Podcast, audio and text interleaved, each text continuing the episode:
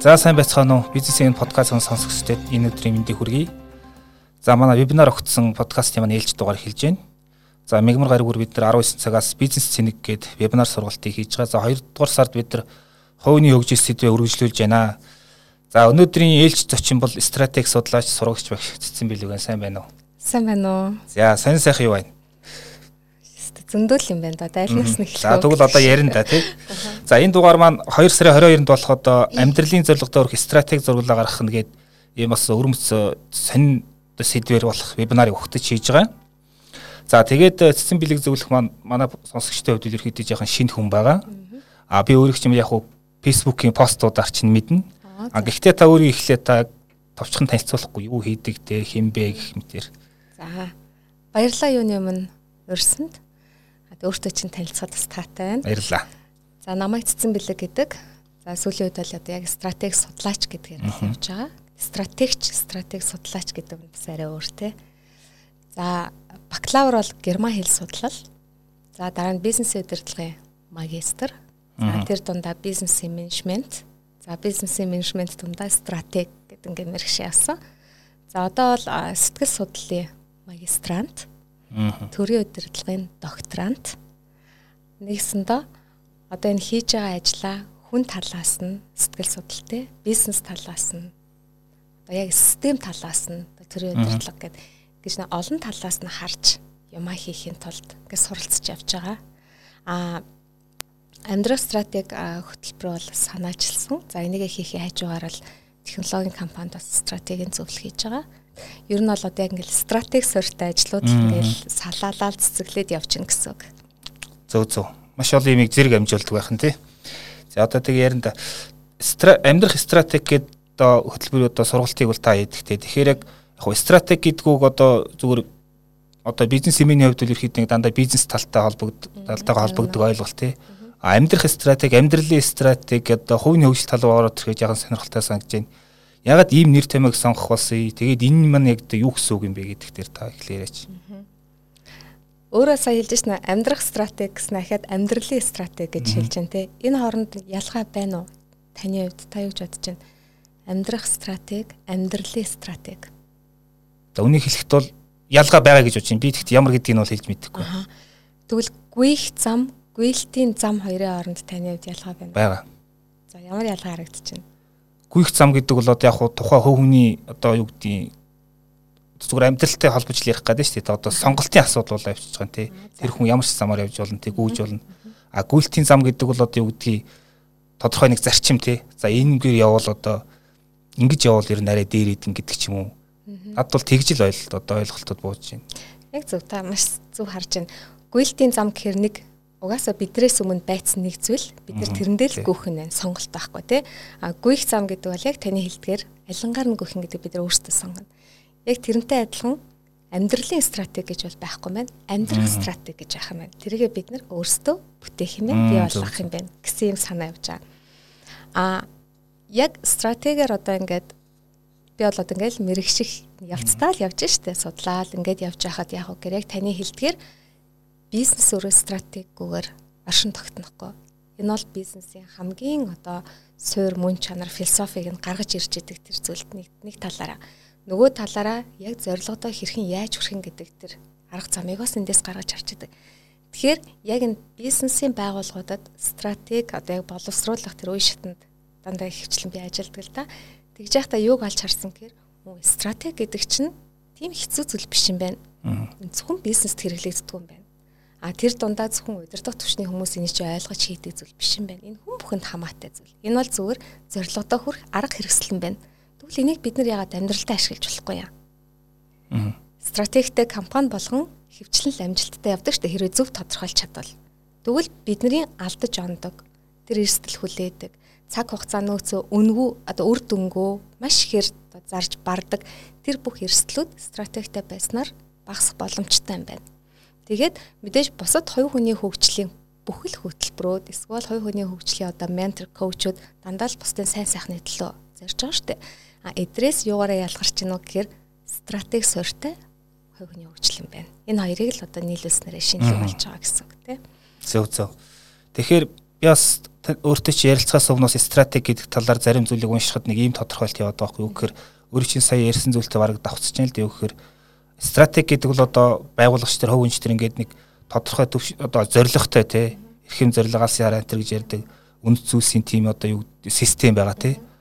А тэгээд стратеги болохоор тэднэрийг яаж хамтд нь авч явах уу гэдэг тэр нэг ухааныг хилдэг гэсэн юм яваад байгаа байхгүй те. Тэгэхээр энэ нь бол одоо таны ярьж байгаатай бараг л дүүсэж जैन л да. За Уучлаарай эмэйлч яг стратеги гэж юу вэ гэд та надаас асуувал эсвэл одоо хин нэгэн одоо яг энэ талаар судалдаг хүмүүсээс бол яг энэ гэж хэлэх боломжгүй. 2000 оны эхээр жишээлбэл стратеги гэдэг тодорхойлтын талаар те 2000 гаруй тийм тодорхойлт явж байгаа байхгүй. Стратеги гэж бол энийг хэлнэ. Энийг хэлнэ. Тэгэхээр стратеги гэдэг бол холистик шинжтэй. Нөөцийн талаар авч үзэн шийдвэр гаргалт те аа нөгөө судалгаа, шинжилгээ, сонголт бүх юмд хамрагдчихэдэг. Тэгэхээр стратеги гэдэг бол өөрөө нэг юм энэ олон зүйлүүдийг багтаас нэг бүхэллэг шинж чанартай энэ доторх бүрдлүүдийг нь зөв хийчих юм бол өөрөө зөв явдаг юм. Механизм арга хэрэгсэл байх гэдэг байгаа байхгүй юу? Аа. Тэгэхээр та тэр сая зориг энэ төр гэдээ ярьлаа тий. А одоо бизнесийн явж тэр хувийн явж тэр ер нь өрхийн явж тэр бүх төвшөнд ингээд нэг зорилгоо мэдэхгүй байх нь ерөөсөө айгүй тийм эмгэнэлтэй байдаг те. Тэгэхээр а яг ингээд за хувь хүн дээр илүү ярихад бол зорилгоо мэдэхгүй өөрийгөө хин гэдгийг танихгүй явсараад одоо дуустдаг тийм жишээ олно шүү дээ те. Тэгэхээр яг би хэн байх хэвээр би хэн бэ те. Би юу хийвэл тохирох одоо тохирохыг надад юу таалагдгийг гэдгийг одоо тэднийг ойлгож мэдхийн тулд ер нь яах хэвээр гэдэг нэг мөнхийн асуулт байна. Энэ дээр та ямар хариулт өгөх? яг нэг стратегтэй адилхан хэдэн мянган хариулт өгцөр л байгаа тий. Тэр байтугай ингээд дэлхийн нийтээр шинжилгээ сундлаа. Гэхдээ хүн болгон хариулт олох ёстой тий. Олох ёстой тий. Хин нэг хэлэх хэрэгтэй тий. Та нар хэллээ тэгээд зорилго нь тодорхойгүй ч юм уу зарим хүмүүс гэж зорилгогүй хүмүүс гэж ярьдаг те. Зорилгогүй хүн гэж нь байдаг болоо та юу гэж бодож байна? Байхгүй. Гэхдээ тэрийг ойлгоогүй хүмүүс л их байдаг. Хүмүүс зорилгогүй гэж яриад байдаг хүмүүсийг зорилгогүй хүн гэж байхгүй яг таны хэлснээр. Хэрвээ тэр хүн хин нэгнэр тижээлгээд ажил хийхгүй амьдарч байгаа л энэ тэр яг гэхээр ажил хийхгүйгээр хин нэгнэр тижээл хийх зорилго байна шүү дээ. Хэрэгжүүлж जैन тий. Зарим хүмүүс хэлдэг шүү дээ. Одоо муухагаар хэлэх юм бол ингээл энэ нэг архичин гэл тэр хүний зорилго бол тэр архийг олж уухан зорилго байхгүй. Тэгэхээр зорилгогүй гэж байхгүй. Яг таны хэлдгээр зөв зорилготой тий. Тэр зорилго нь өөрөө тухайн хүнийг илэрхийлж явах хэрэгтэй. За хамгийн чухал нь та сайн мэдж байгаа. Яг энэ стратегийн хамгийн чухал одоо бүрдэл хэсгүүдийн ингээд эхлэл бол эрхэм зорилго байдаг. Бид нэр зорилго ярихаас өмнө эрхэм зорилго ярихгүйгээр зорилго ярих боломжгүй. Өөрөөр хэлбэл байгууллага дээр эрхэм зорилго буюу mission statement гэдэг чинь тухайн байгууллагын оршин буй шалтгааныг илэрхийлж байгаа. Одоо жишээлбэл танай энэ подкаст те танай энэ байгууллагын эрхэм зорилго юу юм гэхээр танаа байгууллага байхгүй бол энэ подкаст байхгүй бол хэн юугаар хохирох юм? Хэн юугаар тутах юм? гэдэг тэр зүйл бол эрхэм зорилго байхгүй. Тэгэхээр тухайн хүн хамгийн эхлээд миний оршин буй шалтгаан юу юм бэ гэдгийг олж мэдэх хэрэгтэй. Би хин нэгний тусын тулд байгаад байгаа юм уу? Тэ? Хин нэгэнд муу юм хийхин төрсөн юм. Одоо бүр юу ярих юм бол чи яг гэж төрсөн бэ гэдгийг олох гэдэг шүү дээ. За жишээлбэл хоёлаа одоо ингээд нэг асрамжийн газар байгуулъя л да настай хүмүүс зориулсан. Аа. Би яаж юм гэхээр миний тэрийг байгуулж байгаа шалтгаан буюу миний эрхэм зорилго юу гэхээр би настай хүмүүсийг насныхаа төгсгөлд аз жаргалтай утга учиртай амьдрснаа цэгнээд те өөр өөрөөрөө бахархаад хамгийн эцсийн мөчийн аз жаргалтайгаар хуваалцах тийм одоо зүйлсийг тэр хүмүүст өхийн тулд би тэр асрамжийн газрыг байгуулж байна. Энэ бол миний эрхэм зорилготой холбогдож байгаа. Харин тэрийг хэрэгжүүлэхдээ тэр зорилгыг би гүйцэлдүүлэх гэдэг шүү дээ. Таны хувьд яах вэ гэхээр таны эрхэм зорилго бол би хүн болж төрснөх ер нь хүнд яаж гоё үйлчлэлтэн гэдгийг л харуулахыг хүсэж байна.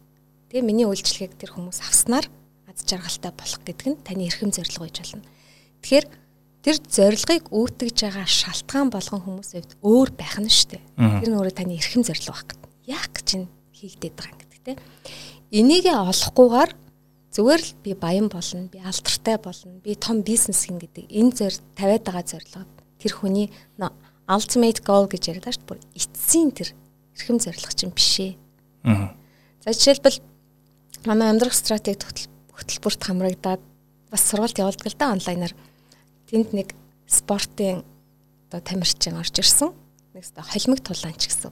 Тэр хүн эрхэм зорилгоо юу гэж тодорхойлсон гэхээр холимог тулаанаар дамжуулан хүмүүст өөрсдийгөө ялан дийлэх тэ тэр одоо инспирашныг өгнө гэж байгаа байхгүй. Зөв зөв. Тэгэхээр тэр хүн хүн харахад ингээ холимог талаар хичээлээд байгаа юм шиг боловч тэр хүний эрхэм зорилго буюу тэрнгээр дамжуулж хүнд юу өгөх гээд байгаа гэхээр тэр хүн босод хүн тэрнгээр хичээснээр өөрөө өөрийгөө ялан дийлэх тэр урам зориг авах нь шүү дээ.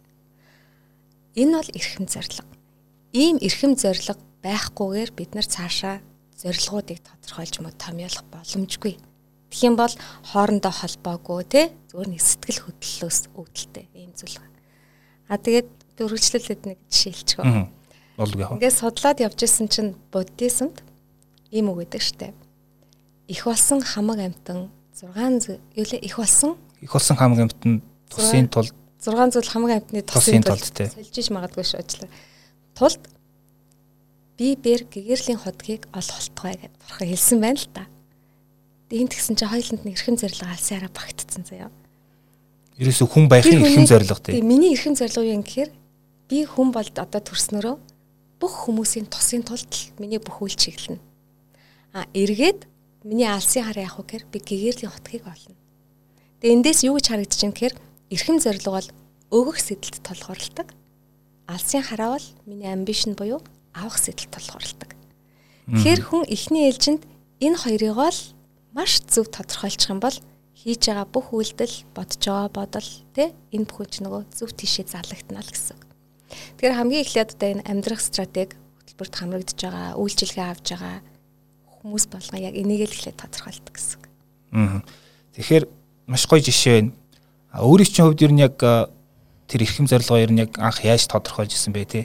Тэр нэг одоо юу гэх юм нээлтэх юм уу одоо юу гэх юм те? Тэрийг өөртөө яаж бий болгосон бэ?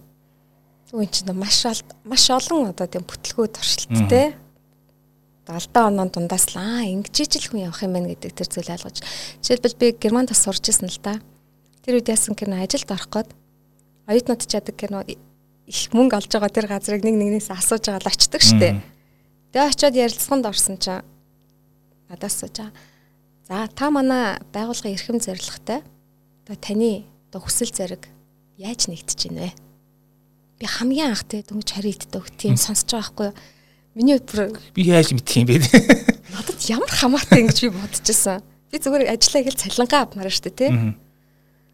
За тэгэл би мэдхгүй гээл тэгсэн чинь тэгвэл таны алсын хараа юу вэ? Манай байгууллагын алсын хараатай хэрхэн нэгдэж байна вэ? Тэг би хариулж чадаагүй. Тэгсэн надаа аюу гой кофе хийж өгөөл та кофега амтрах уугаарай замдаасаа яваарай. Тэгсэн аюу болгосон байдлаар би хөөгдөж штэ тэндээс те. А тэндээс эхлээл би энэ яг юу юм бол гэл ингээд сонирхож гисэн. Тэгээд чинь жоохон оюутан жижилтэй. За тэгээд судлаад нөө мөн чанарын таних гал за магадгүй ингэж би тэр стратеги рүүч орсон байж болох юм. Тэгээд судлах тусам эн чинь зүгээр нэг юм бизнесийн үг хэллэг биш юм байна. Энэ бол бүр хүний амьдралын мөн чанар юм байна. За ингээл нөө буддизм юу ингээл эн чинь гэдэг ганцхан буддизм дээр ч биш бүхэл шашинд энэ байгаа бах. Би нөө бусдыг нь тэгж уншиж судлаагүй учраас те ийм маягаар ингээд холбогдсон. Тэгэл тэрнээс хойш өөрийгөө маш олон талаар би яг юуны төлөө хүн юм. Нэг хэсэг би дуулж үзлээ. Тэ?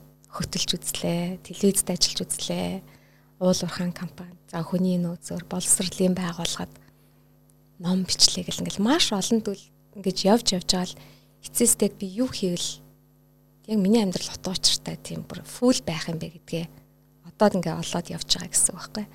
Тэгэхээр ерөөсөө л амьдралын хамгийн чухал зүйл би хэдэн сая төгрөгтэй байх маях тий хамаагүй. Гол нь би хийж байгаа зүйлээсээ утга учираа мэдэрч байгаа мó. Миний хийж байгаа зүйл бусдад өгөөжтэй байгаа мó гэдэг л хамгийн чухал юм байна. Одоо ингээд настай хүмүүстэй би бас их судалгаа яаж явна л да настай хүмүүстэй ингээд ярьж байгаа тэд нар юу гэдэг гэхээр ерөөсөө ингээд баян ч явлаа тансагч явлаа сайхан ч явлаа тий бүхэл зүйлийг үзлээ. Эцэст нь хамгийн чухал зүйл бол өгөх хуваалцах юм байна гэдэг тэр зүйл дээр санал нэгдэж байгаа байхгүй ихэнх хүмүүс. Тэгэхээр одоо миний яг ингээд одоо эрхэм зорилго юу вэ гэж хэрвээ асуух юм бол хүн болгоны амьдрах чадрыг нь дээшлүүлэхэд тусалмаар байна. Яагаад амьдрах чадвар гэж юм гэхээр энэ цаана бол нэг өрний ойлголтоор л өрсөлдөх чадвар л та. Гэхдээ өрсөлдөн гэж өөр айгу надад бол их утгагүй санагдтыг өрсөлдөх юм бол би нөгөө хүнээ яах вүлээ? Өрсөлдөж байгаа юм чи ялна штэ. Ялах юм бол нөгөө хүн яах юм? Ялагдл хүлээн, хохирно, эрсдэл учрна. Би тэр хүнийг ялж яах юм? стратегид хамгийн чухал юм нь ялгарлаа бий болгох, юник байх гэдэг байгаа дээ. Шилдэг гэж ойлголт байхгүй. Аа. Би танаас өнөөдөр хамгийн шилдэг машин юу вэ гэж асууя л да. Таны хувьд юу вэ? Харилцаа адилгүй дээ. Миний хувьд юу гэх юм надад пүрүсч хийж болно дээ. За яг таны хувьд юу вэ? Надад бол одоо цахилгаан машинууд л хамгийн. За цахилгаан машин. За миний хувьд жишээлбэл бенз ах жишээтэй. Өөр хүний Lamborghini юу ч гэдэг. Тэгэхээр бид нар шилдэг гэдэг ойлголт байхгүй. Дээрэс нь байгууллагууд дотроо нөгөө шилдэг ажилтан гэж зарлаад байдаг штеп. Энэ угаасаа аяг утгагүй байхгүй хооронд нь өрсөлдүүлж нэг нэгээр нь намнуулах гэдэг юм шиг тий. Харин юугаараа илүү юм? Юугаараа бид нар ялгарч байгаа гэдэг тэр зүйлэл гарах нь чухал юм байна. Тэгэхээр хүн дээр ч гэсэн энэ яригдана. Бизнес дээр яригдж байгаа бүх зүйл хүн рүү боно гэсэн. Хүн дээр яригдж байгаа зүйл гэр бүл дээр тий анги хамт олон бүх газар хэрэгж боломжтой. Тэгэхээр нөгөө ер нь бидний хамгийн чухал нөө олж авсан зүйл бол аа нийгмийн одоо нийгэм шиж амьдрна гэдэг нь бол одоо хүний олж авсан хамгийн чухал арга барилуудын нэг гээд тэр нөө түүхэн хувьслын юмд байдаг штэ жишээнүүдэд орсон гэдэгтэй. Тэгэхээр нийгэм шин гэдэг бол өөрөө маш чухал байхгүй бид нар хамтаараа байж хамтын одоо амьдралыг бий болгоно. Тэгэхээр миний бас нэг оруулахыг хүсдэг хувь нэмэр бол нийгэмд зөв сайн тий тийм хүнийг бас бэлтгэхэд би хувь нэмэр орлохыг үнэхэр хүсдэг. Би тэрийг заавал улс төрд орж оруулах албатай юу? А эсвэл заавал одоо би хаанаас ч тэрийг хийж болно. А тэгэхээр зүгээр тастаад хэлэхэд зөв нийгэм сүнгэж төгөл хэнийг хэлэх гээд байна. За тэнгууд ингэ зөв буруу, сайн муу тий үнэн худал гэдэг юм ойлголтод байгаа штэ. Хүмүүс ингэж одоо түрүүн таны хэлсэн харьцангуй гэдэг үг чинь нэг талаараа айгүй олон зүйлийг хаадаг гэрнэ нөгөө талаараа маш аюултай үг. Аа. Миний хувьд үнэн чиний хувьд хотлоо ажиллаж дээ. Энэ бол харьцангуй гэж хүмүүс ярьдаг байхгүй юу? За зөв буруу ч гэсэн тэгж ярьдаг. За би жишээлбэл чамайг алгатчих л да одоо энэ сууж байгаад.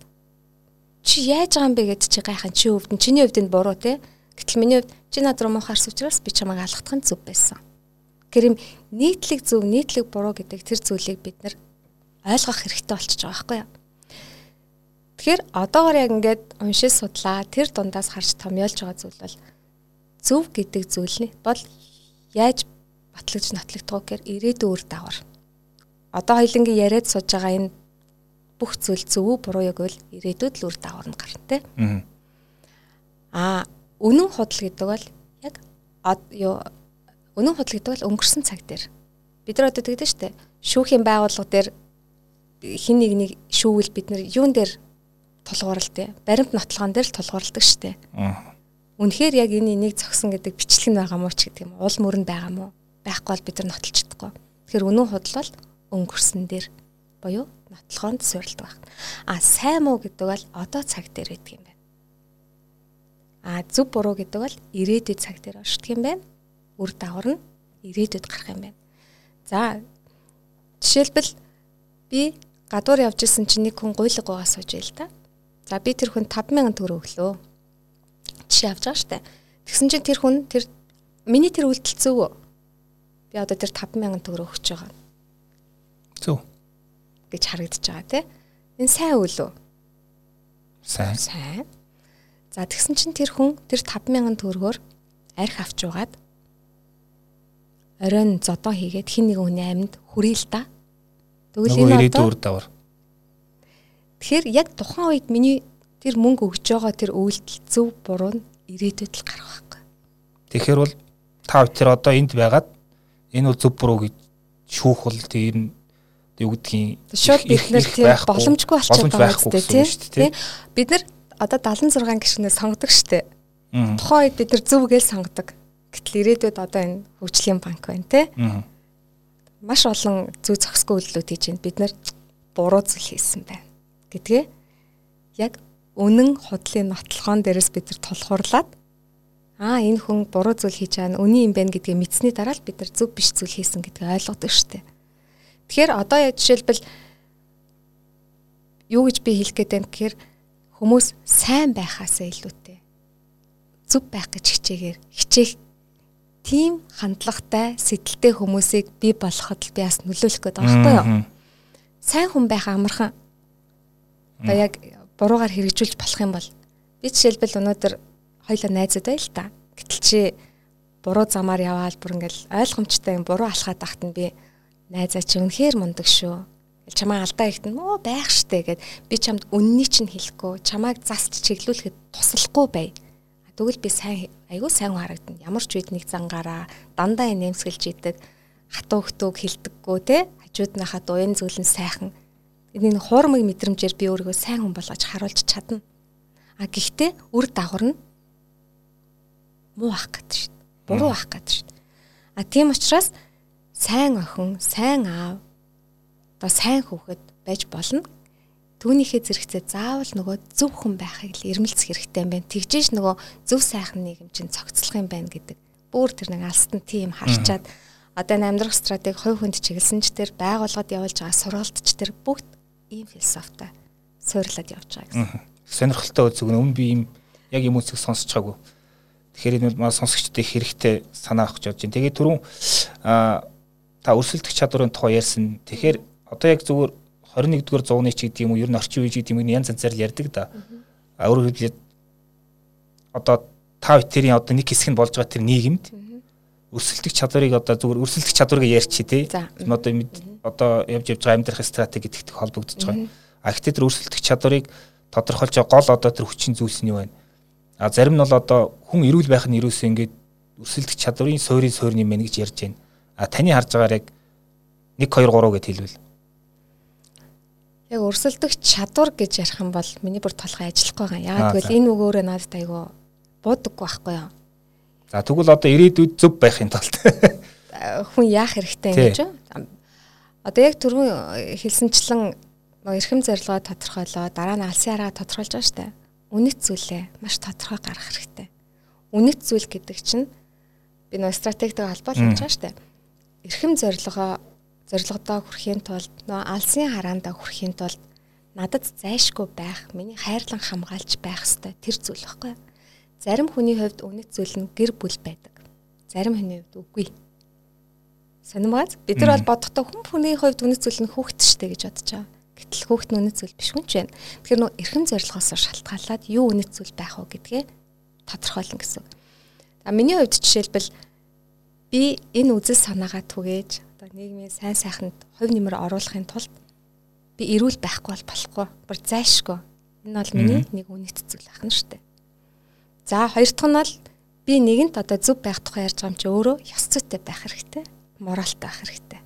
Миний үнэт зүйл ахна. Гэт нөгөө юу бүтээх гээд байгаа, юу руу яваад байгаа гэдэг тэрнээсээ шалтгаалаад хүмүүсийн үнэт зүйл өөр гардаг. А яг энтэй адилхан байгууллагуудын хувьд ч гэсэн өөр гардаг штэ. Гэтэл байгууллагууд вэ гэхээр нэг нэг нэг аягүй хуулж тавьдаг те. Ингэж болохгүй л гэсэн. За нөгөөтэйгөр амьдрах чадварын хамгийн чухал зүйл би бол нэгдэх чадвар, хамтрах чадвар гэж хардаг. Бид нар ингээл харж байхад бид нар болоод Homo sapiens гэж ярьж байгаа тий. Гэтэл нөө неандерталчууд гээл байсан Homo erectus, Homo юу лээ одоо бусад нь За тэр 7 8 төрөл байхад яагаад Homo sapiens үлдсэн бэ? Бид нар тэр неандерталчуудыг хөнөөгдсөн болов устгацсан болов гэж маш их хилцүүл явдаг штэ. Шинжлэх ухааны маргаан явж байгаа. Маргаан явж байгаа тий. А гэтэл бас нэг үнцэг юу гэхээр неандерталчуудаас үлдсэн соёлын улмөр одоо хүртэл олдог байгаа. Неандерталчуудыг хэрэгжилжсэн ийм бүгд юу гэдгийг те байхгүй. Гэтэл Homo sapiens маш их улмөрийг үлдээсэн байдаг. Тэр хэрэгжилжсэн тэр юу тэр юу лээ хясаа мсаг ямар хөөрхөн нөхөлж мөхлөө тэр ингээд сэтгэн бодох одоо 50 сая жилийн өмнө тэр сэтгэн бодох тийм чадвартай болсон гэдэг нь маань А гэтэл неандерталчуудад яг тийм нөгөө хөгжсөн, тийм соёлжсэн тий тийм уул мөр байхгүй байгаа нь яах вэ гэхээр нөгөө хамтарч чадаагүй. Хамтдаа нэг зүйлийг төсөөлж дундын ихтгэл үнэмшил бий болоогүй. Тэр зүйлээс тайлбарлах үнцэг байгаад cooperation байгаагүй учраас. А Homo sapiens-ийн хамгийн чухал юм cooperation байсан учраас. Тэгэхээр үнэхээр та амжилттай явъя, аз жаргалтай амьдрий, хүсэж байгаа зүйлээ хий гэвэл хамтрахаас өөр аргагүй. Өнөөдөр бор зүрхээр амьдарч байгаа хүн байгаа юу? Бид нар тэгдэг штэ. Нэг л бор зүрхээр амьдарсан хүмүүс те. Тэг хүмүүсээс асуудаг байхгүй. Энд бор зүрхээр амьдарч байгаа хүмүүс байна уу гэд бүгд өргөн. Байлгүй ах те. Татаас матаасгүй тэгэл хэцүү л штэ те. Өөрийнхөө л явж гин. хэрвээ бор зүрхээр явна гэж байгаа бол та эхээс дөнгөж ингээд анх мэдлэгт чинь таныг хүн их барьж авахгүй шин. Бусдын зүрхгүйгээр бид нар амьдрахгүй л гэсэн үг. Ямар ч тусламжгүйгээр Тэгэл та яа хаашаа энэ ингээл харж байгаа л имч байхгүй ангууд нь за зөөр гарчий гэж гарангуудаа газар унснаа хүүгээ те өөрөө таслаад тэгэл хувцаалж өмсөөл яваал ийм амьдрал байхгүй. Тэгэхээр биднэрт хин нэгний тусламжгүй одоо ямар ч тийм хамтраллаггүй тийм амьдрал бол хизээш байхгүй учраас хин нэгнээс шилдэг байх гэж бусдаас онцгойд байх гэж ерөөсөө хичээх шаардлагагүй зүгээр л гоё хамтар. Хамгийн чухал хоёр зүйлийг бол одоо санаанд орж байгаа тий. Магадгүй ингээд би бичээд дараа нь ярина гэвэл гой гой юм гаргах. За л да энэ таны үнэт зүйлс гоё. Аа тэгэхээр зүгээр яг уу яг одоо саяны ихэлсэн сэдвэр яг уу хоёул ингээд ховын журмаар яриад илүү гоё яриа өрхөн. Гэхдээ подкастынхаа журмаар дараагийн асуулт руугаа шилжээ. Аа нэг ийм одоо юу гэдгийг нийтлэг хандлага чих юм уу ойлголт тийм хэмжээ чих юм уу байд. Юу гэж гэхээр одоо стратеги судлаач, амьдралын коуч энэ төр гэдээ ярихаар ингээд нэг нэлээд ингээд нас нь явцсан тий одоо дор хаяж 50 60 гээд Аа тэгээд бас тодорхой хэмжээнд одоо нэлээ олон оймс хилээцсэн гэж ярьдаг те. Тийм хүмүүс хийдэг ажил гэсэн тийм хандлага байдаг те. А таны хувьд бол харьцангуй залуу одоо тэгээ гэхдээ бол туулсан экспресс тэр опт одоо туршлага бол нэлээх байгаа.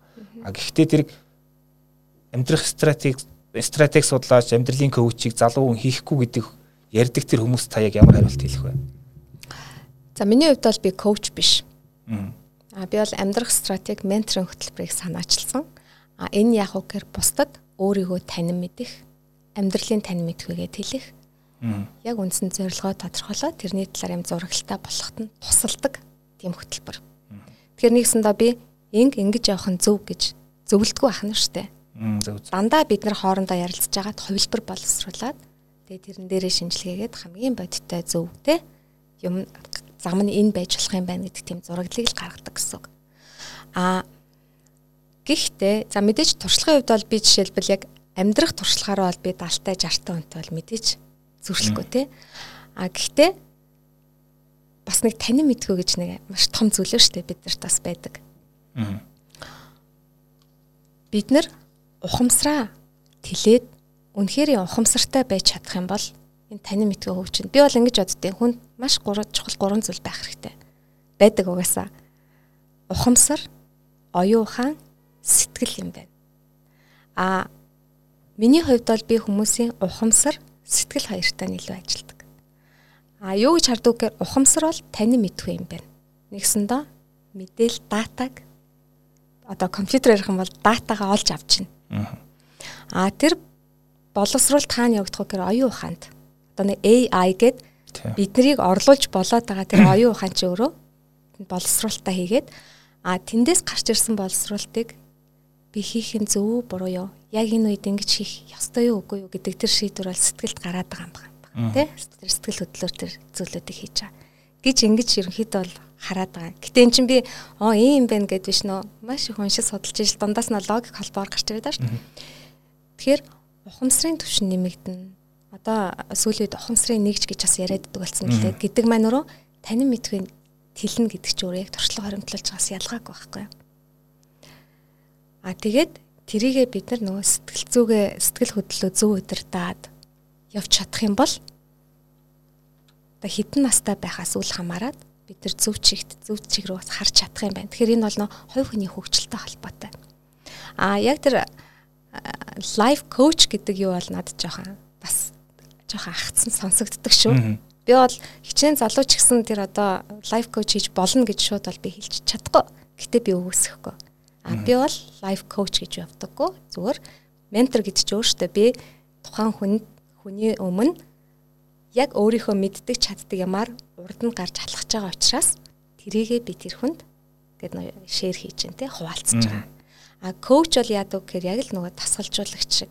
Тэгээ спорт юм бол за чи тэдэн грамм уурыг аваад тэгж тэгж хичээлээд гэд ингээд юугаа зааж өгдөг штэ. Хөтлөж явдаг те тухайн хүнийг. Хөтлөх гэхээсээ илүүтэй яг алхан бүрд нь ерөнхийдөө оролцож зааж авдаг байхгүй юу. Хүний амьдралыг заах боломжгүй шүү дээ.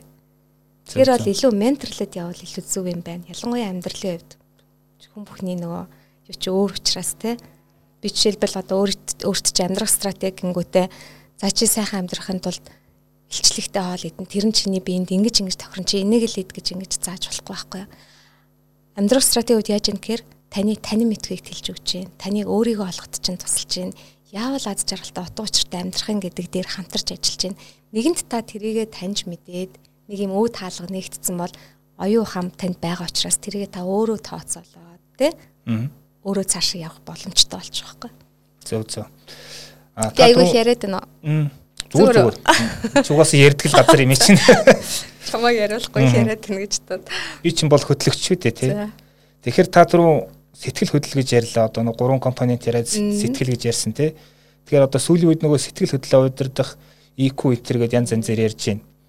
Энэ махад би зүгээр харж байгаагаар ингээд өмнө нь бол байсан л зүйл. Гэхдээ арай зүгээр өөр өнцгөөс тайлбарсан тийм шинчилсэн баяжуулсан байдлаар тайлбарлаад томлогож ярьж байгаа. А тэгэхээр би боддгийн зүгээр хүн бол ингээд жилийн 365 хоногт 24 цаг 7 хоног өөдрөг ингээд амар гой баясгалантай ингээд байх боломжгүй тийм. Тэр нь угаасаа байглаасаа тийм. Тэгэхээр жилийн тодорхой хэд ядаж нэг одоо 20 30 хоногт ингээд юу гэдэг сөрөг сэтгэл хөдлөлүүд менеж хийх тийм шаардлага тулгар зайлшгүй тий. Энэ нь одоо яг тухайн хүний одоо юу гэдгийг тэр нэг одоо сэтгэл хөдлөлийн чадамж гэдгийг тодорхойлох гол хүчин зүйл болчиход байгаа. Тэгэхээр таны хувьд тэр сөрөг сэтгэл хөдлөлүүд дээр нь яаж ажилдаг вэ те? Тэр талаараа сонирхол бол. За би одоо эрдэмтний нэрийг мартчихлаа. Сэтгэл хөдлөлийг ер нь хянах юм уу, удирдах юм уу, дарангуулах юм уу гэд маш олон үнцэг гарч ирж штэ. Бид нар бол сэтгэл хөдлөлөө удирдал гэж яриад байгаа те. Аа за мэдээж дарангуулна гэдэг бол өөрөө тийм цогцтой зүйл бол биш төвчнгүүд нэг өдрөл тесэрдэг штэ. А удирдах гэж зохицуулах гэдэг бол өөрөө нэг ухамсартайгаар тэрийг удирдах асуудал. Тэгэхээр за сэтгэл хөдлөлийг бол удирдах зохицуулах юм байна. А дандаа эерэг өөдрөг байх угаасаа боломжгүй. Сүрэг сүрэг сэтгэл хөдлөл үүсгэх нь угаасаа жам ёсных. Энэ бол байх л зүйл. А харин тэр сүрэг сэтгэл хөдлөлтөө удаан хугацаагаар автаад тэр мэдрэмжээс үүдэлтэй нөгөө буруу шийдвэрүүд гаргаад ирэх юм бол энэ өнөөдөр асуудал болж эхэлнэ. Тэгэхээр одоо надад жишээлбэл нэг юм сөрөг сэтгэл хөдлөл үүслэх гэх юм бол хамгийн чухал нь яг үгээр тэрэндээ автаал би ингээл хямраал инкээс илүүтэй яагаад энэ би болов? Би бол яг тэгж бүздэг. Юунаас би болчих? Үндс нь юу байв? А ийм юмнаас шалтгаалсан гэдээ болчих юм бол тэгвэл би энд ийм хариулт үзүүлэх зайлшгүй шаардлага байсан уу? Хэрвээ байгаагүй бол би болоогүй л байна да. Ахяал ажиллах хэрэгтэй байна. Тэгэхээр ерөнхийдөө ингээд яг амьдрах стратеги хөтөлбөрт гэд хамрагдж байгаа хүмүүс бид нар хамтдаа юу хийж үзээд байгаа гэрээс ажиглая. Хин нэг над руу ингээд муухайг хэлвэл би ажиглая. Тэр муухайг надад яаж тасаад байна? Би тэрийг яаж хүлээж аваад байна? Тэгээ хүлээж авснараа би ямар хариу үйлдэл үзүүлээд байна? Ажиглая. Ингээл ажиглаад ахаар сүултээ нөгөө хүн чинь тэрийг ухамсартайгаар хийж эхлэе. Ухамсарлаж эхэлж байгаа байхгүй. Эхлээд ажиглана, ойлгоо, тэгээ ухамсарлангуудаа тэр болгонд би эргээд нөгөө сүрг хариулт гаргахаа болж эхэлнэ. А дээрэс нь бид нар таны мэдхүүгээ яагаад хэлэх хэрэгтэй гэхээр тэр сэтгэл хөдлөл эргээд миний бие мах бод эрүүл мэндэд ямар хор хохиролтой вэ гэдгээ бас судлах хэрэгтэй. Хэрвээ үнэхээр эрүүл бай гэвэл тэр сэтгэл хөдлөлийг удирдахаас өөр аргагүй. Зөв зөв а нэг асуулт байгаа нь одоо хүний амьдрал одоо мөнгө гэж байгаа, нэр хүнд гэж байгаа. За тэг эрх мэдэл гэж байгаа ингээд тодорхой нэг одоо төр тэр ярьж байгаа тэр зориг алсын хараа эрхэм зоригт хүрэх хэрэгсэл болдог. А гэтэл ингээд олон хүн яг ингээд тэрнээс хазаагаад ингээд энэ гурван зүйлд эвдэгдээд өөр явчихдаг. Бараг зориг болгоод. Тэг зориг болгоод хэрэгсэлсэн зориг болоо явчихдаг. Тэгээд мөнгө их олсныхаа дараа зориг маань мөнгө биш байсан юм гэдгийг ойлгодог хамгийн харамсалтай ингээд нэлийн хугацаа өнгөрсөн юм. Тэгэхээр энэ гурвыг ингээд тэнцүү баланст авч явах гэх юм уу эсвэл өөрт чинь ингээд сөргөөр нөлөөлөхгүй гэхдээ ашигтай байдлаар ингээд аваа явах ер нь юг анхаарах одоо тэнцвэрээ алдахгүй тулд хөл алдахгүй тулд энэ гурав. Одоо яг нэг амьдрах стратеги дээр бид одоо баг 3 4 жил болж байна л доо. Тэгээ энэ хооронд чинь маш олон хүмүүсийг гээд зургалж хамт зурж байгаа шүү дээ. Тэгэл тэр олгоноосоо би бас чадчихаал. Тэгээ тэр нэг чад нэмэгдсэн чадраа бусд нь эгээл түгээг явж байгаа. Эндээс харахад хүмүүс тэгдэг би маш их мэдлэлтэй мөнгөтэй болохыг хүсэж байна. За тэнгууд за эрх мэдлэлтэй болоод яах ч байгаа. Юу гэсэн эрх мэдлэлтэй онгой шүү дээ. Би энэний нэг ингэн аа ингэж яах ч байгаа. Гэт ингэж явсараа багаад хав хасан нэг зүйл рүү яваад очиждаг байхгүй. Нэрээ би яах ч байгаа юм бол гэт тэ. Тэгэхээр эрх мэдэл мөнгө нөгөөт нь ялаа сая эрх мэдэл мөнгө нэр хүн эрх мэдэл мөнгө нэр хүн нэр хүндэсэн те гурлаа зайшгүй байх шаардлагатай. Энэ бол яг байгаа хэрэгсэл. Харин энэ хэрэгслийг юунд яаж хэрэглэх үү гэдгээ нөгөө эрхэм зорилгоо тодорхойлсон алсын араагаа харсан, үнэт зүйлээ гаргацсан, өөрийнхөө хувьд баримтлах зарчмууд нь тодорхой болцсон хүн хизээч энийг хэтрүүлж хэрэглэхгүй. Яагаад гэвэл миний тэр яг хийж бүтээх гээд байгаа зүйлд хэрэг хэмжээний мөнгө хэрэгтэй. Энэ эрх мэдлийг би эндээ яаж ашиглах юм гэдэг бүх юм энэ урьдчилаад олоод харцсан маа шүү дээ. Энэ бүгдээ хэтрүүлж хэрэгжилж гин гэдэг маань өөрөө нөгөө эдрийгээ зориг болгоцсон. А магадгүй эднэрээрээ дутуугаа нөхдөг. Дутуугийн мэдрэмж гэж нэг амар том юм байна шүү дээ, тий? Энэ хүмүүс яаж ингэ өөртөө ажиллаагүй л хүмүүс юм. Хэрвээ өөртөө ажиллаад үнэхээр өөрийгөө ингэж хөгжүүлээд ирэх юм бол энэ бүгдийг чи ялгаа салгааг гаргаад нөө танин мэдхүйн тэлээд ирэхээр ямар ч хүн ийм үйлдэл хийхгүй байхгүй. Зөв зөв. Тэгэхээр одоо энийг балансжуулж ингэхийн тулд өөрийгөө л хөгжүүл өөр ямар ч арга байхгүй. Аа. Одоо бас эрхэм зорилго гэдэгт энэ асуулт холбогдох юу гэхээр одоо хүн ажил хийн гэдэг чинь тэр нэг эрхэм зорилготой одоо хүрхээ явж байгааг энэ хэлбэр шүү дээ тий. Яг үнэ. Тэгэхээр хүн одоо ямар нэгэн ажил сонгохдоо ч юм уу эсвэл мэрэгжил сонгохдоо ч юм уу өөрөөсөө яг юу асуух хэвтэй вэ? Аа. Хоёр гурван асуулт байна үү тийм. За жишээлбэл би өөр төрөй жишээ авчаа те. Би багасаа л бусдад туслах маш дуртай хөлтөс. Энэ бол бүр миний мөн чанар шүү дээ. Тэгэхээр бүх хүндийн мөн чанар байгаа. Бид нар ингээд ер нь ингээд сайн ажиглах юм бол багасаа л нэг юуны төлөө төрцөн гэдэг нь бол ер нь байдаг байхгүй юу. А харин энийг ямар арга замаар хэрэгжүүлэх үү гэдэг чинь нөгөө бидний эзэмших мэрэгжил хийх ажлууд байгаа. Энэ бол бас л хэрэгсэл байгаа дээ тий. За тэнгууд би хүнд туслая, бусдын амийг аврыг гэдэг хүсэлтэй хүн би эмч болъё гэж бодсон. За гэтэл би үнэхээр эмч болж чадахгүй байгаа мэдсэн. Яг тэгвэл би маш эмпати өндөртэй ингээд нөгөө хүний зовлон хамт мэдрэгээл тий. Бараг хүн өгчөөл би бараг өөрийгөө тэндээс буцааж гаргаж авч чадхааргүй. Хараагүй тухайн үед бол тий тийм байсан цус харахаа сайдаг. Өсөн хүмүүнээ сайдаг гэдэг ингээд яг мэрэгжил сонгох үед тийм асуудал надад гарч ирсэн байхгүй. Тэнгүүд би үүжцсэнгээр хүнд заавал туслах нэгэн арга байхгүй шүү дээ. Маш олон арга байгаа. Тэгвэл надад тохирох нь юу юм бэ гэдгийг хайсан гэсэн. Тэгэхээр одоо мэрэгчлээ сонгохдоо хамгийн их мөнгө олдог нь тий би энэ мэрэгчлийг сурчвал миний нэр хүнд их гоё байна. Би нийгэмд гоё байр суурь эзэлнэ. Эсвэл би аав ээжтэй гоё харагдана. Биш энэ мэрэгжил миний эрхэм зорилгын аль хэсэгт нь хувь нэмэр оруулах вэ? Эрхэм зорилгоо олоод харсан л бол бидний дараагийн нөгөө мөнгө, мэрэгжил, эрх мэдэл бүх ажил төрөлгээ бүх зүйл тэрэнд хүрэх нөгөө шатны гიშгүүрл гэж ойлгох хэрэгтэй. Тэгэхээр энэ талаас нь одоо харж тэр мэрэгжил сонголтоо байна. Бид нар ажил ажил хийж байгаа тий.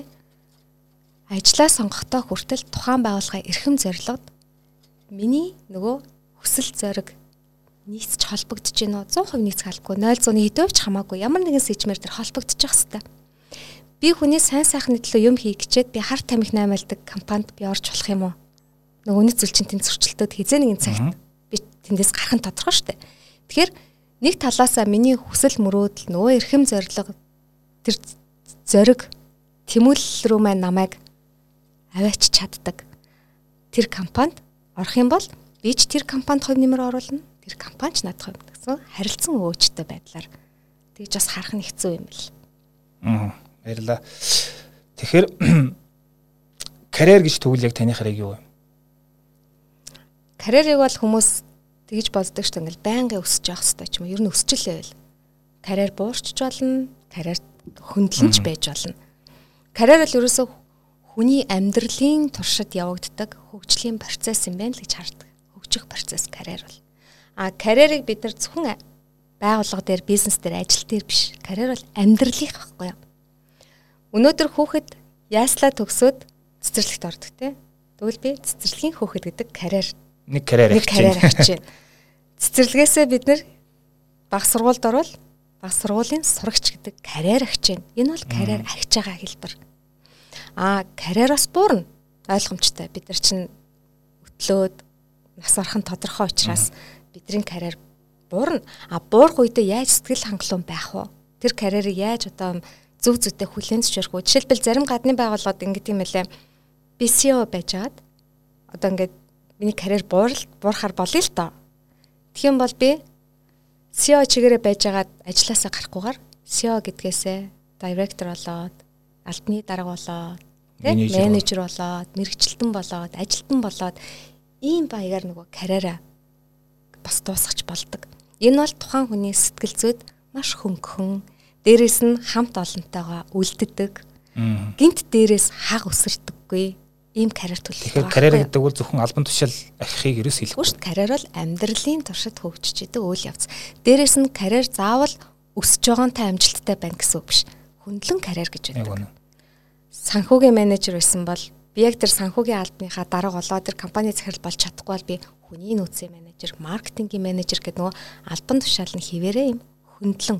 Менежер гэдэг юм авардах статус нь солигдох байх. Тэгэхээр карьер өсөх биш бас тэлдэг байх. Карьер тэлнэ. Буурхан ч карьер муу гэсэн биш. Тэгэхээр карьерийг бол таны амжилтыг тодорхойлдог, байнгын өсөж идэг тийм зүйл гэж ерөөсө харчлахгүй. Карьер бол намайг төрхөөс өөхөх хүртэл надтай хамт байж идэг л тэр хөгжлийн процесс юм байна. За баярлалаа. За тэгэхээр манай подкаст одоо их ярьж болдог асуултууд ер нь өндөрлж дээ тий. Арай бага ярьдаг хоёрдугаар хэсэг рүү орно. Гэтэ энэ хэсэг энэ хэсэг юм тий. Ер нь энэ подкастаас эхлээд байж байгаа шин тим инновацлыг юм нэвтрүүлж байгаа. Яг яг миний эндээс үү? Аа тий. Яг өөрөө чинь дугаараас тий. Ямар азгүй. Яг их ярьдаг хэсгийг хасаад. Гэхдээ бас дараагийн асуулт бол гайгүй. Аа тэгтээ энэ хэсгээс нэг асуултыг би бас зүгээр асуух гээд байна. Одоо 22-нд болох яг вебинараар та яг манай суралцагчдад заах хоёр чухал зүйлийн талаар зүгээр товчхон хэлвэл би тимийг тэгж заана гэдгээ товчхон ирвэл хүмүүс ингэдэг штэ. Тим аргачлал заана. Тим арга заанч гэдэг юм уу те тэр арга аргачлал бол Google дээр хэдэн мянган саяараа байгаа. Одоо жишээлбэл стратегийн стратеги төлөвлөдөг, хэрэгжүүлдэг. Та зүгээр ороод харахад нэрэ бүгдийн системчлээд төснөгдчлээд хийчихсэн маа. Та тэндээс хүснээ аваад хэрэгжилж болно. Гол нь тэрнийхээ мөн чанарыг таних гэдэг чинь чухал байхгүй юу? Яг SWOT гэж юугаа хэлээд байгаа. Би SWOT-ийг тэ хийхдээ юуг анхаарах юм? А SWOT хийх дараа л ойлгомжтой шүү дээ. Даваа тал султлаа бла бла бла. Гэтэл энд жишээлбэл сул тал гэж яг юу гэж та харах юм? Жишээлбэл миний өнөөдөр зураг зурч чаддггүй байгаа нь миний сул тал мөн үү? Хэрвээ таны эрхэм зорилгод чинь хүрэхэд саад болохгүй л тэр таны сул тал биш. Жишээлбэл би өнөөдөр дуулж чаддгүй байл та. Гэтэл ихэнх хүмүүс аягүй гой хоолойтой. Гэтэл би бүр үнэхээр солгой. Тэр миний сул тал муу юм уу? Биш шүү дээ. Яг тэгвэл миний бусдад туслах тэр хүсэл эрмэлзэл дуудаад дуулж чадахгүй байгаа нь саад болох юм уу? Болохгүй шүү дээ. Гих мэдчил нөгөө иймэрхүү илүү мөн чанар руу нэвтэрсэн танин мэдгүй одоо чиглэсэн ийм зүйлсүүд яригдана гэсэн үг. За баярлалаа. За тэгэхээр хоёрдугаар хэсэг. Энэ маань бол бизнес имийн подкастын байнгын асуултууд гэсэн ийм малгайтай явахаар байгаа. За тэгэхээр одоо таны ажлын хамгийн одоо таалагддаг зүйлт нь яг юу вэ? Уустай шууд хариулна. Бусдад мэдсэн сурснаа харамгүй өмчлөлгүйгээр хуваалцдаг. Тэр зүйл бол надад маш таалагддаг. Sharing. Гэхдээ өмчлөхгүй. Хүмүүс тэгдэг штэ өмчлөөд ингээд аюу хэцүү юм шиг яриад ойлгомжгүй юм шиг болгоол тэ тэрнээс өөр хинч тэрийг судалж мэдэж чадахгүй юм шиг тийм мэдрэмж төрүүлэх замаар давуу тал бий болгодог тэ тийм хүмүүс маш их харагддаг.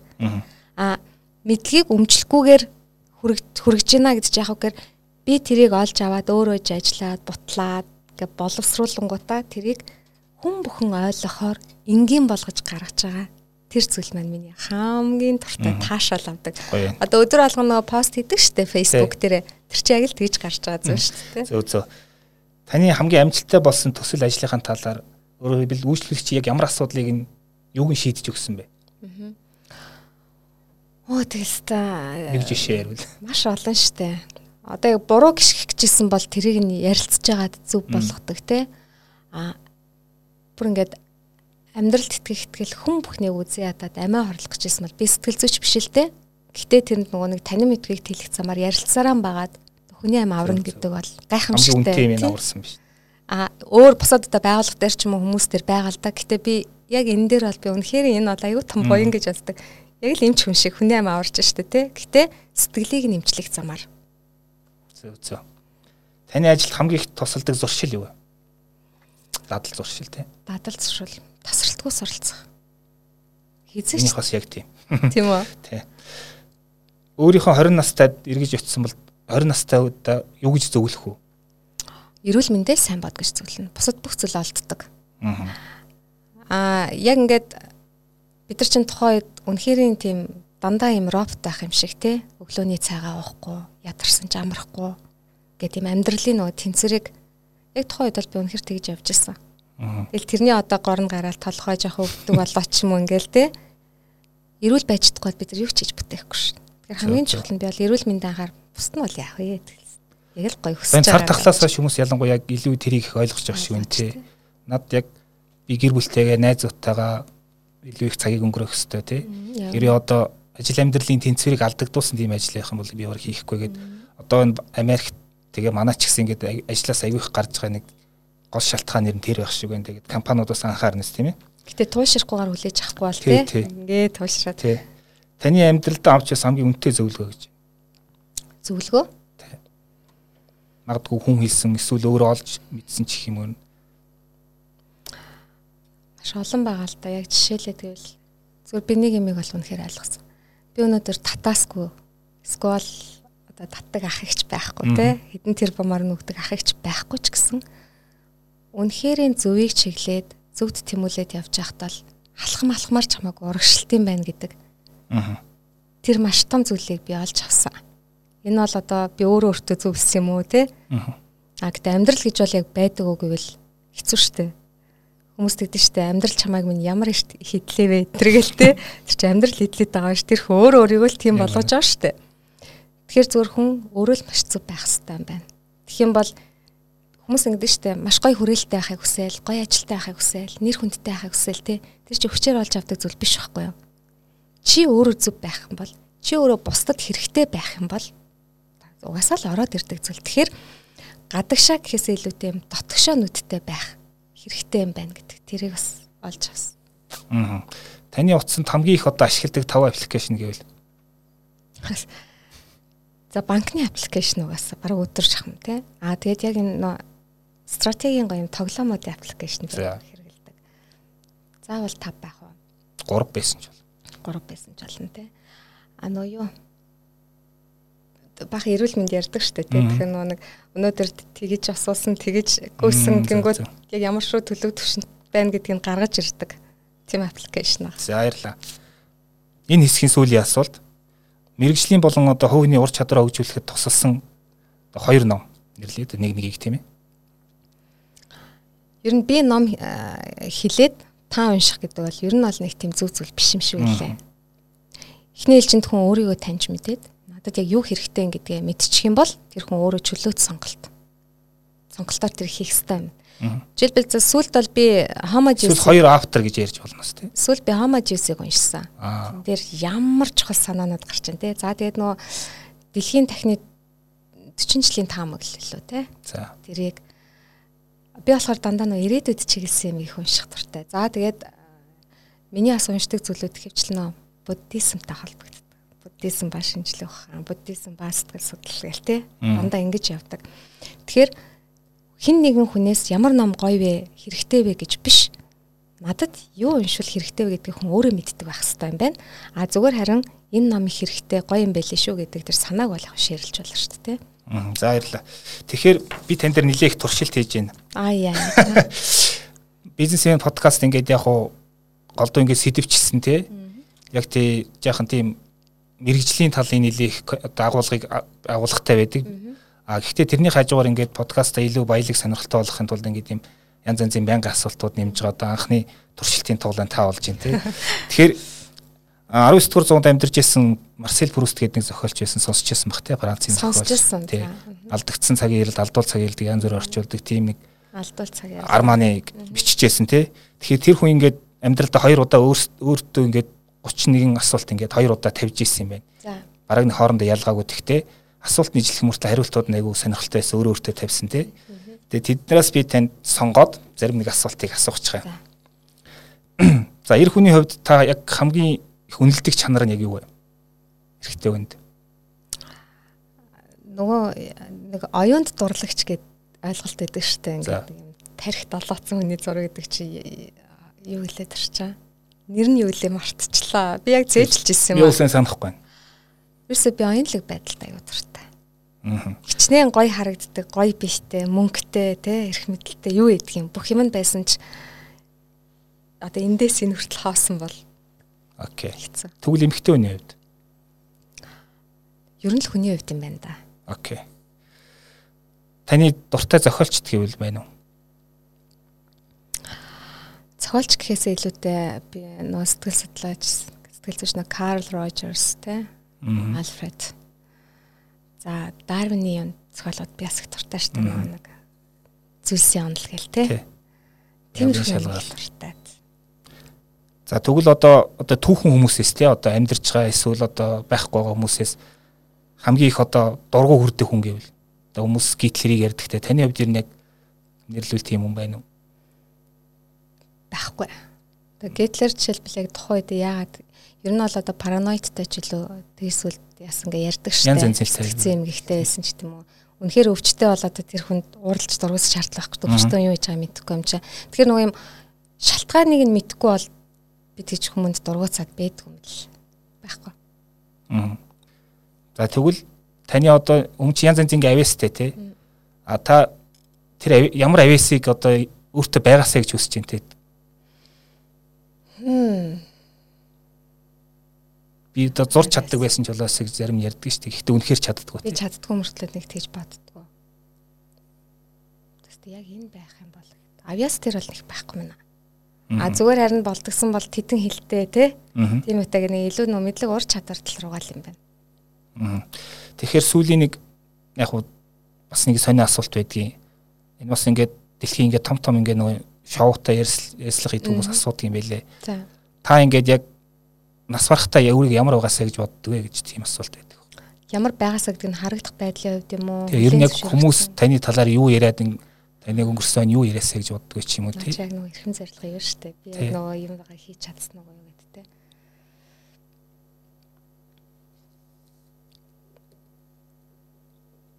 За мэдээж миний талаар одоо тийм хөшөө мөшөө тийм ерөөсөө шаардлагагүй. Зүгээр миний үзэл санаа ингээд буугаад үлдсэн байгаасаа гэж лай хүсдэг.